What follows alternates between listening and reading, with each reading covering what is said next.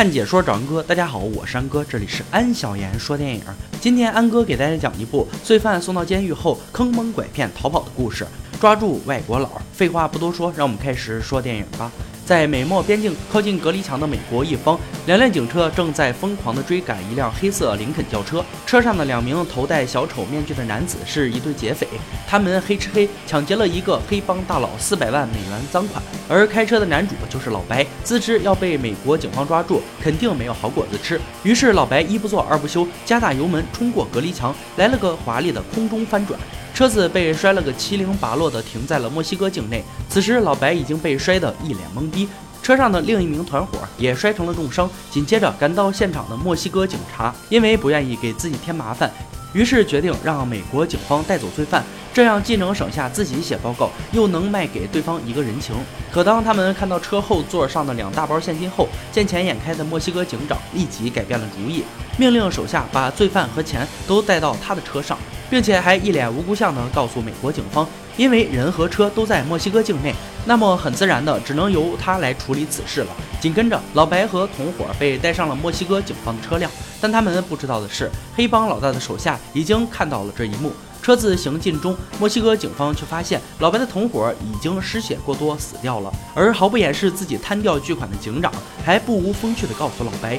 作为感谢，会给他找一处好的住所。随后，老白便被警长随便找个理由，就把他关进了墨西哥最为混乱的监狱之中。而黑警长则兴高采烈地带着巨款坐车离开了。可是，当老白走进监狱生活区的时候，从来都是把坐牢当成家常便饭的他，也是新奇不已。展现在他面前的是一副热闹非凡的景象。在这个监狱里，犯人拥有绝对的自由，里面做买卖的一应俱全，不仅男女囚犯混住在一起，还有美甲的、纹身的、吸毒的、健身的，简直就是一个管理混乱的大型市场。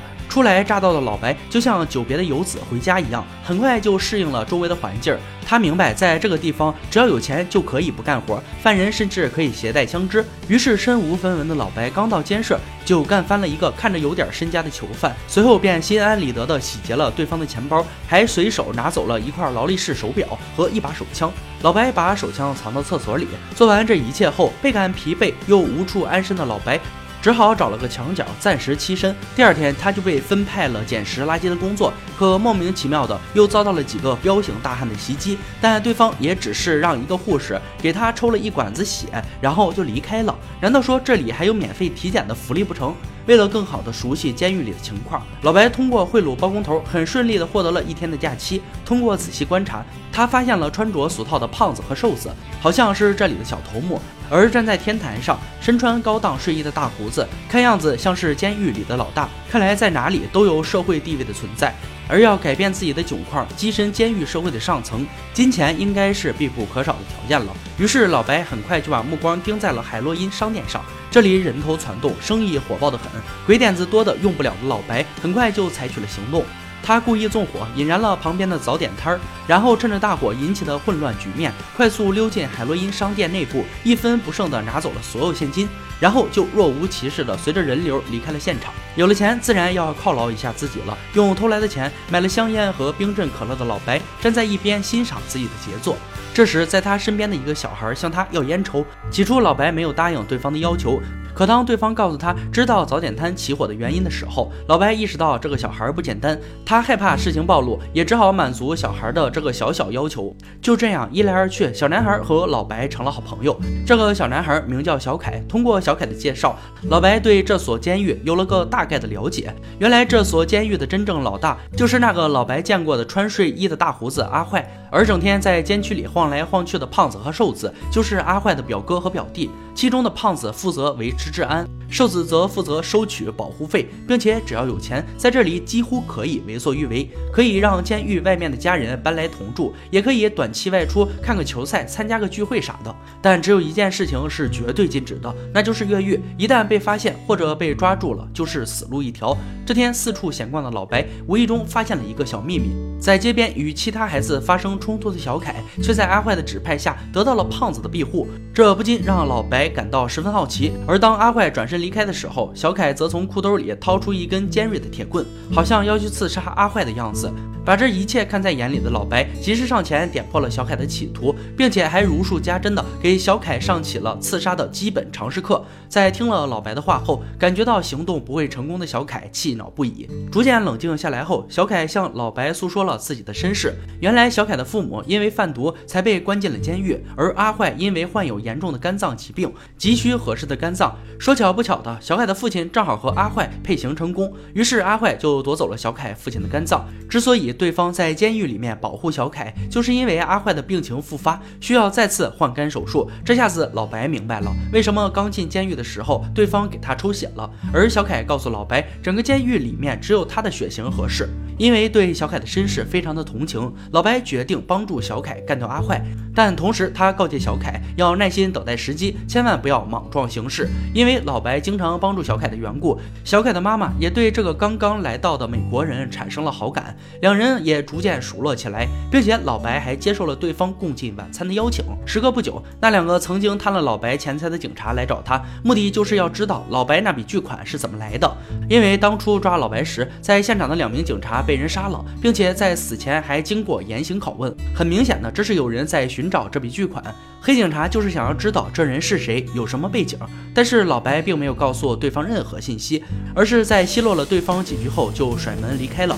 但实际上，老白并没有像表现的那样轻松，已经感觉到危机临近的他，决定该是要采取行动的时候了。第二天，老白让小凯故意戴上偷来的劳力士手表，从被抢的印度佬面前经过，调开了对方。然后装作不小心的撞了瘦子一下，道完歉转身离开的时候，对方口袋里刚收的保护费已经成了老白的囊中之物。完事后，老白和小凯平分了得来的赃款。然后快速消失在狭窄的街巷之中。很快的，瘦子丢钱的事情就被胖子听说了，因为早就知道瘦子的手脚不干净，胖子根本就不相信对方的说辞。最后，胖子告诉瘦子，要不是看在亲戚的份上，早就废了他了。可瘦子毕竟也不是傻子，很快就明白过来，被人算计的瘦子马上赶到了小凯家里，不由分说的就对小凯拳打脚踢。同时，气急败坏的他命令手下去干掉老白，但一个小混混又怎么是老白的对手？没费吹灰之力的老白就用早就藏好的手枪，干净利落的干掉了对方。同一时间，得到消息的胖子也来到小凯家里，气恼之下，胖子把正在行凶的瘦子打翻在地。就在他上前查看小凯伤势的时候，瘦子从背后爬起来，举着铁锅要对胖子下狠手。就在这时，感觉到小凯有危险的老白及时赶到，他果断开枪打死了瘦子，救下了胖子。这下子老白可是闯了大祸。为了给不争气的表弟报仇，阿坏想要一枪崩了老白，但是老白早就把想好的说辞告诉了对方。他解释说，之所以这样做，是替对方干掉了瘦子，因为大家都知道阿坏早就想除掉瘦子了，自己干了就免得对方背上杀害亲表弟的骂名。另外，瘦子敢杀胖子，就敢杀他，只是早晚的事情。再有就是挽救了小凯的命，也就等于是救了阿坏一命。通过这些说辞，阿坏感觉到这个外国佬不简单。随后二话不说就转身离开了。但事情还远没有就此结束。回到住处后，阿坏命令胖子去查一下老白的底细，看看是谁派他来的，有什么目的。等查清楚了之后再干掉对方。眼见自己第一步计划已经成功，老白很快开始了下一步行动。这天，他主动找到胖子。告诉了胖子，黑警察贪污了他一大笔现金，并且询问胖子是否收到过警察分给他们的钱，而自己的目的只是想要点中介费，以便保证在监狱里可以过得好一点。最后，当胖子知道了这笔巨款有两百万美元的时候，他已经知道自己应该怎么做了。而这时，美国黑帮大佬的手下。也已经追到了墨西哥，并且已经找到了两个黑警察的住处。可是现金与被盗的数额差距明显。原来老白当初偷了黑帮大佬四百万美元的现金，而这里却只有一半的钱。眼看追问没有结果，气急败坏的黑帮老大命令手下干掉两个黑警察。就在黑帮分子干掉一名警察的档口，胖子派来的手下也赶到了现场，并且干净利落的就结果了两名黑帮分子。由于黑警察向黑帮大佬说出了阿坏的名字。很自然的，他就被胖子的手下给干掉了。随后，两人就拿着屋里的钱离开了现场。而通过网络电话看到这一切的黑帮大佬愤怒不已，他发誓一定要派人干掉阿坏，夺回属于自己的钱。很快的，黑帮大佬派的杀手就来到了监狱，结果与胖子带领的手下展开了激烈的对攻战。为了自保，老白不得已也加入了战团。曾经是狙击手的他，弹无虚发，连续击杀对手。在战斗接近尾声的时候，最后一名杀手甩手丢出一颗手雷，老白则像守门员一样飞身跃起，抓住手雷又扔了回去，结果对方被炸了个稀碎。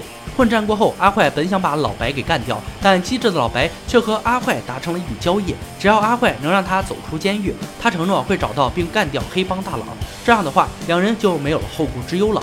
狡猾的阿坏果然如老白预料的那样，答应了他的要求，同时要求老白走了就再也不要回来。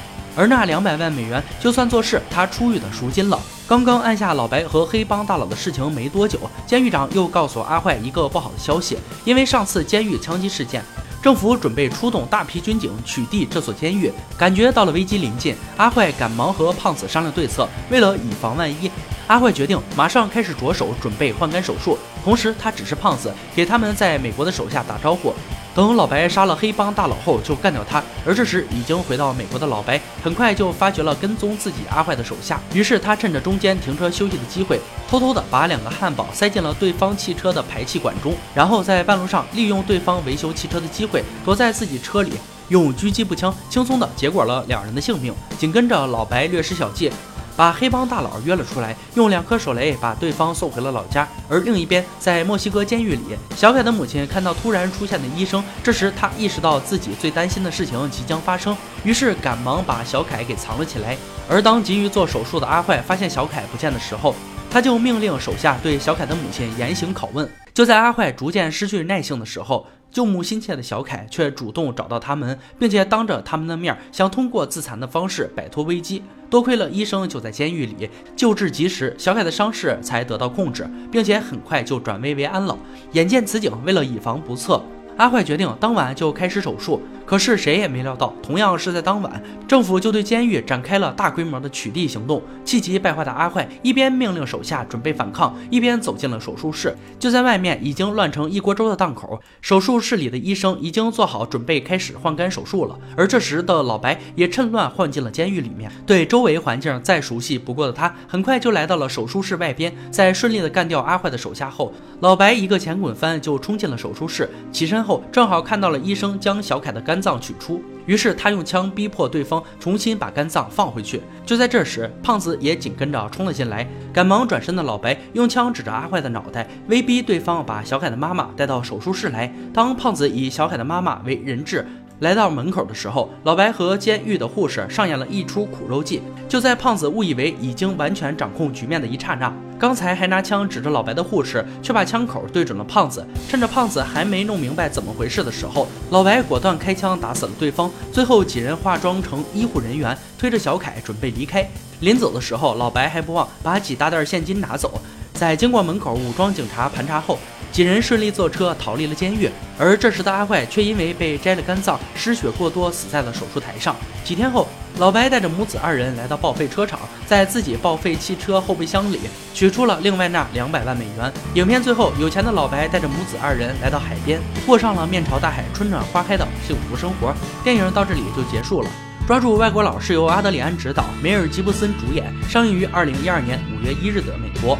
影片讲述了一个职业罪犯被墨西哥警方抓捕后。送往一个充满毒品和犯罪的监狱，这座监狱就像是一个部落村镇，犯人们可以像居民一样在其中生活经营，从事各种活动，却要遵守内部不成文的被统治的规则。而新来的老白却成为了其中的另类，饱受各种歧视和摧残。以犯罪为乐趣的他，凭借自己的智慧和勇气，并且以自己的方式驯服了一名小男孩。通过小孩，他了解到监狱中所有内幕情况和人员组成，也逐渐对悲催的小孩升起了怜悯。之心，从而老白乔装打扮，精心策划一番，展开了一场里应外合、完美破坏计划。影片在荒诞中带着一份严肃感，看似对生活的戏谑，却也不失让你反思的内容。虽说剧情比较老套，但是演员演技很棒，给人非常强的代入感。作为一部消遣片，还是非常值得推荐的。好了，今天解说就到这里吧。喜欢安哥解说，别忘了关注我哦。看你说找安哥，我是安哥，欢迎大家订阅我的频道，每天都有精彩视频解说更新。我们下期再见。